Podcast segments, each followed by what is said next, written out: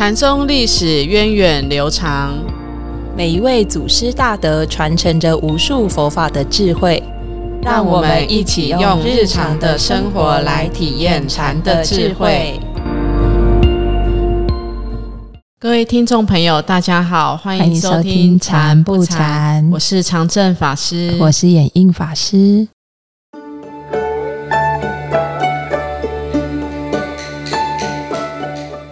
们在上个星期介绍了马祖道一十分器重的弟子严关齐安禅师。哇，马祖道一门下真的是人才济济。对他的他的弟子，我们就可以录好多好多集，好多集哦。难怪西天波的波罗尊者会说他是踏杀天下人的一匹良马。嗯，那我们回过头来看严关齐安禅师，他虽然是唐朝皇室的宗亲。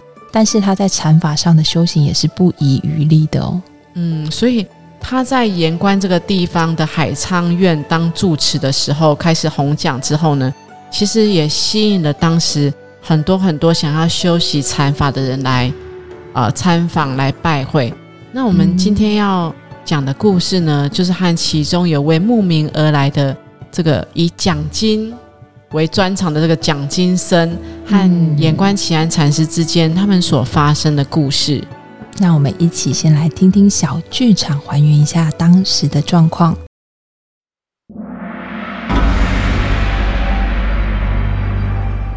禅宗故事。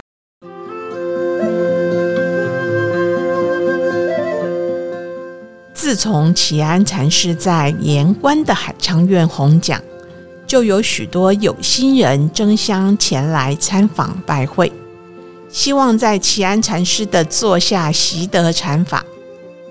这一天来了一位讲经的僧人，他特地前来参访盐关启安禅师。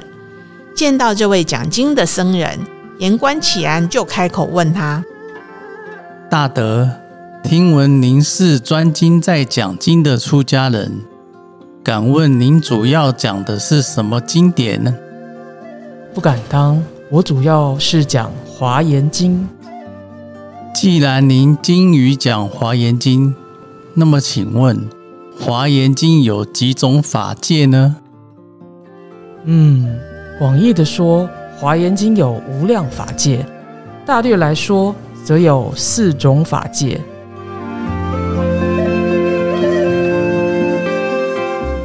对于这位讲经僧人的回答，言关启安并不予置评，而是把他手上的佛尘给竖了起来，然后再问讲经僧人：“那这个是第几种法界？”这个，这个，嗯，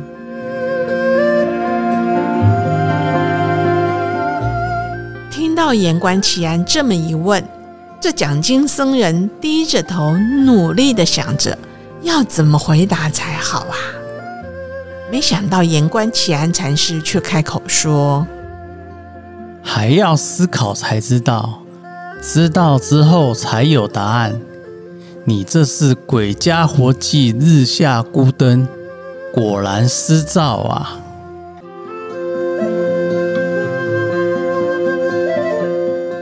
言官齐安这一番话说的，讲经僧人无言以对，羞愧不已。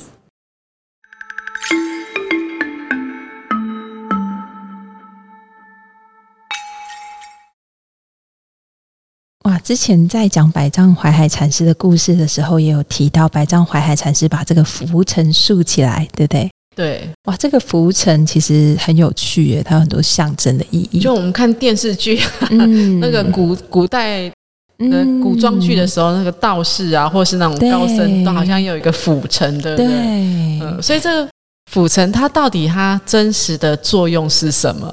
一开始听说是一种驱蚊的功能。很像那个牛的尾巴，有没有在那甩甩甩，会拍到它背上的苍蝇，就有驱蚊的功能。对，那它也是一种象征嘛，就是说我们可以扫除这个烦恼。哦，嗯，在佛教里面，那其实以前毛掸子这样子嘛。对，像以前就是在汉传佛教，其实也很多禅宗的住持啊，或是这个灯座开示的时候，都会持的一个庄严具。对，用这个包括我们去好像受大戒的时候，是戒场也会旁边的侍者法师也都是会有人拿着这个金刚杵啊，然后也会有人拿着这个拂尘，是、嗯都是从古丛林家留下来的一种象征。所以它是僧人的用常用的这个物品之一，对不对？对，而且甚至佛陀也有开示过，很好玩。他有开示，哎，我们什么可以做浮尘，什么不行？哦比如说一些麻啊、一些破的布啊，或是树枝的烧可以，可是我们比尽量不要用像猫的尾巴啊、牛尾啊、马尾，甚至以前他们会用那个喜马拉雅山一种白牦牛，很珍贵的来做。佛陀说，哎，我们都不适合。哎，这些建议都蛮慈悲的。所以我，我哎，我如果是佛陀是这样接，我们就可以看到，其实原来这个拂尘，它一开始真的是一个清扫的工具。，对，是很很嗯日常生活中用的嗯，可是。在禅宗祖师也常常这样用，对不对？嗯用把浮尘当做一个工具，是因为在表象上它是清扫垃圾、清扫浮尘，其实它还可以象征把我们心里面的烦恼扫除，扫除，对不对？嗯，那希望下次我们就不要请相伴，我们请拂尘，赶快用拂尘打我一下。好，但嗯，其实百丈怀海和马祖道一他们之间也有这个府城的这个公案故事哦。对，那马祖就问怀海，就是你你都是用什么法来指导大家呢？嗯，那怀海禅师他就把这个府城举起来，对，然后马祖道一就问他说：“只有这个啊？我以为还有别的。”嗯那怀海禅师一听到呢，就又把这个府城丢掉。嗯 所以，但马祖道一他讲的不是府城这个东西，而是嗯他的言外之意是说，你就你只有这一种功夫啊，我以为还有别的呢。嗯哦，其实这个是在问淮海禅师，看到尘垢就是就是会想到要用浮尘把这个尘垢去除嘛。是，但是如果没有尘垢的时候，那你要用什么方法？嗯嗯，其实我们常我们我们常听到说，其实呃禅法是一种减法，嗯，就是错，这个方法的目的其实是帮助我们烦恼少一点。嗯呃，但但是当我诶烦恼也真的比较少的时候，那这个工具还需要不需要？嗯还是直接就是用我们这个没有烦恼的心，就直接拿出这个没有烦恼心来去面对我们周遭的事物、周遭的因缘。嗯，所以这个就是减法，而不是一种什么嗯加法。加法，嗯，嗯，所以其实他就是借他很日用、很身边的哦就可以拿到的东西，然后来实现这个给给这个当下给这个僧人一个启发。嗯，那这个齐安禅师他在这个故事里面，他把浮尘竖起来，就跟这个马祖对淮海的时候这个动作一样哈、哦。嗯他把这个浮尘竖起来，他想要告诉这个讲经的僧人什么事情呢？对，就是他，我们很多时候都是讲经的僧人，其实在跟他用一种思辨啊、分析啊、嗯这种方式对来建构他的世界。对可是严宽奇安禅师就是想要破除他这个，好、哦走出我们自己的思考逻辑，走出我们自己的一切经验，好嗯都不是真实的，只是一种旁敲侧击的一种手法。嗯。嗯。因为齐安就是问嗯。这个蒋经生嘛，嗯。华严经有这么多个多种境界，那我现在这个是嗯。是哪个法法界？所以他就开始去思辨了。嗯。我在想，我们很很多时候我们都会想太多，嗯。而不是而忘记，其实有时候就是直接去做，直接去体验，那个是更直截了当的一件事情，嗯反而卡在想太多的事情上面，对不对？？嗯没错。嗯，其其实我嗯、呃我觉得也很有意思哦，尤尤其是在我们说在练习禅修的方法的时候，我们知道禅修它也可以有很多的理论，嗯包括说禅宗说不立文字，嗯可是我们也知道在大藏经里面，文字遗留最多的就是禅宗。嗯那所以所以到底这个文字这个思想，其实这些都是一种理论。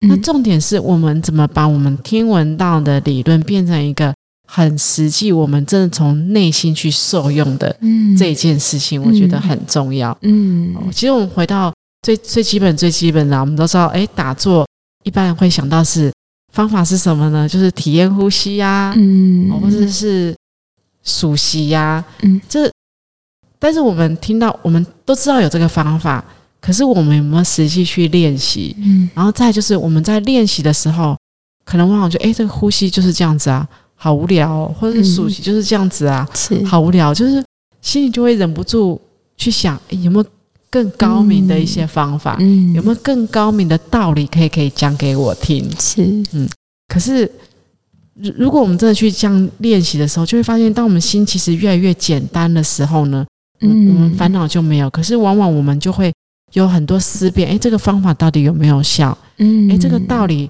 我们可以分析的很清楚，讲的很有层次。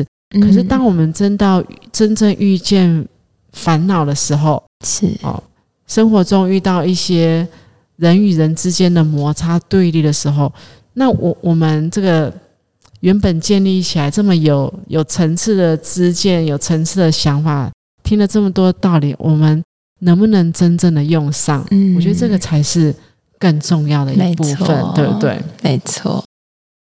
帮我看起来好像很目不暇接，有很多的文字语言的层次啊建构出来，可是好像我们当下真的用不上。嗯，嗯。结果我我最近呃看到我老菩萨哦，他嗯，从几年前他开始玩一件东西，是。就是他会把捡到的一些木头啊，嗯。或是一些旧的这个木质的家具，嗯。因为他退休了嘛，没事，他就开始玩这些东西，然后就会把这些原本看起来已经没有用的木头、没有用的，家具，他可能在家里改造啊、打磨啊，然然后又变成一个很有造型的，不管是这个，嗯甚至衣架，甚至是一个笔的架子，甚至他就是做，他甚至也做出了造型不同的椅子，然后就觉得很有很有意思哦。但是其实他过去并没有学过什么木工的理论，嗯哼，或是没有学过相关的理论。他他唯一想到就是，哎，他想要这么做，所以他工具一拿来，他就动手开始做，嗯，然后就越做越欢喜。在这次做的过程当中呢，他就慢慢的揣摩出他的一个美感出来，他的艺术一种出来。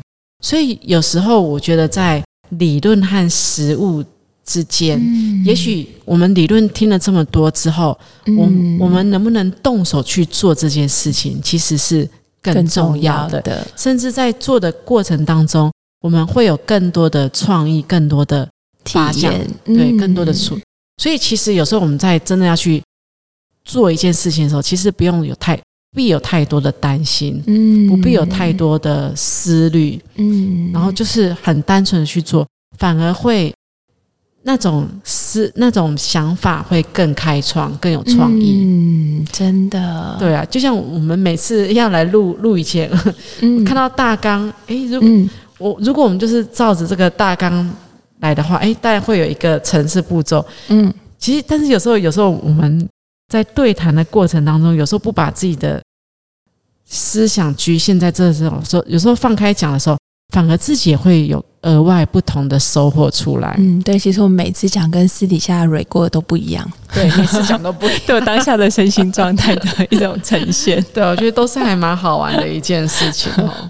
所以，虽然我们会听到很多的理论，我觉得更重要的是我们怎么去实际的去体验、实际去操作这个部分，应该是更重要的。没错，嗯哇！所以禅宗其实它就是这样很直接的、很超越，让我们脱离这个我们既有的思考的方式。好，嗯不然我们不用抓着什么都是真理。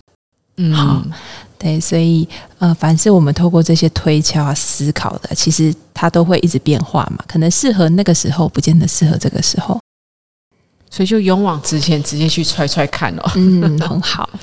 有一种要有一种大无畏的精神。嗯、我想很很多创业成功的人，他们应该也都是这样子的一个心量，这这样子一个勇往，然后大无畏精神，才有办法真的去开创一番的嗯这个事业出来。不然如果只是停留在脑袋的空想啊、脑袋的计划，其实它就会像这个剧场所讲的，就只是在鬼、鬼家活火鸡里面去思虑而已。因为都是在就是关起门来自己在思考，闭门造局，嗯这样子没有什么活路出来哦。嗯，所以这个故事也是很有意思。